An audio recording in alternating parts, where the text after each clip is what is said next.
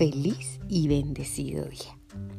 ¿Qué tal si me acompañas a la palabra de Dios, al libro de Éxodo capítulo 2 y vamos a estar compartiendo del versículo 5 al 7? Si estás en la lectura, acompáñame. Y la hija de Faraón descendió a lavarse al río y pasando sus doncellas por la ribera del río, vio ella la arquilla en el carrizal y envió a una de sus criadas para que lo tomase. Y cuando abrió, vio al niño y aquí que lloraba. Y, y ella tuvo compasión de él y dijo, de los niños de los hebreos es este. Entonces su hermana dijo a la hija de Faraón, iré y llamaré a una nodriza de las hebreas para que te críe este niño.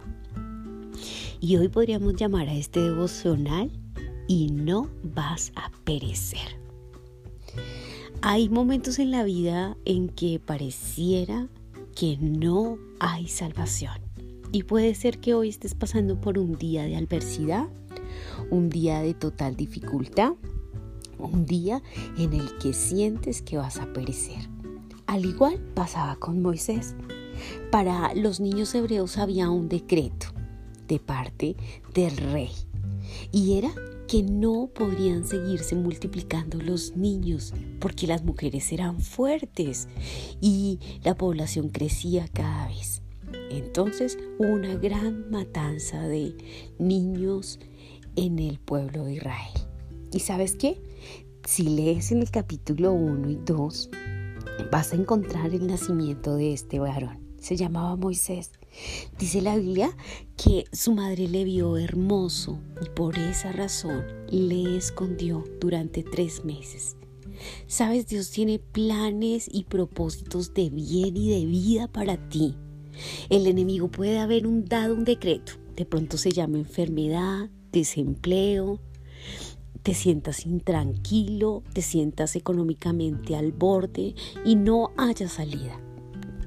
Pero sabes, Dios tiene un propósito y un plan con tu vida y te va a poner en la arquilla correcta. ¿Y sabes cuál es esa arquilla? Las manos del Padre Celestial. No hay un mejor lugar donde puedas estar seguro, donde encuentres esa libertad y esa confianza de que no vas a perecer. Dios está en control de tu vida y quiere llenarte con su paz, quiere llenarte con su gracia y quiere decirte que no estás solo ni sola, tienes a Dios trabajando de tu parte. Hay propósitos de vida para ti.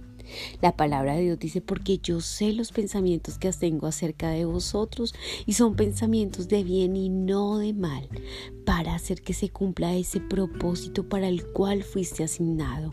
No permitas que el enemigo acabe con tu vida. Levántate en el Señor. Hoy estás en la arquilla de su presencia. Hoy estás reguardado en Él. Recuérdale al enemigo que Dios es tu Padre Celestial y que Él tiene cuidado de ti.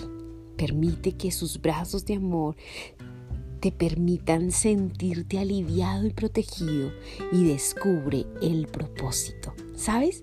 Al igual que este niño llamado Moisés, naciste con un propósito y es libertad. Libertad al alma perdida, al que se siente sin esperanza. Tú eres la voz que clama en el desierto tú y yo preparamos el camino del Señor para que la gente enderece sus sendas y conozca que hay un Dios real que perdona, que sana, que restaura, que liberta, que da vida y vida eterna. Así que entienden esta mañana que Dios cumplirá su propósito en ti y no perecerás. Que la bendición de Dios sea sobre ti y sobre toda tu familia en Cristo Jesús cielos abiertos en este día. Dios te bendiga.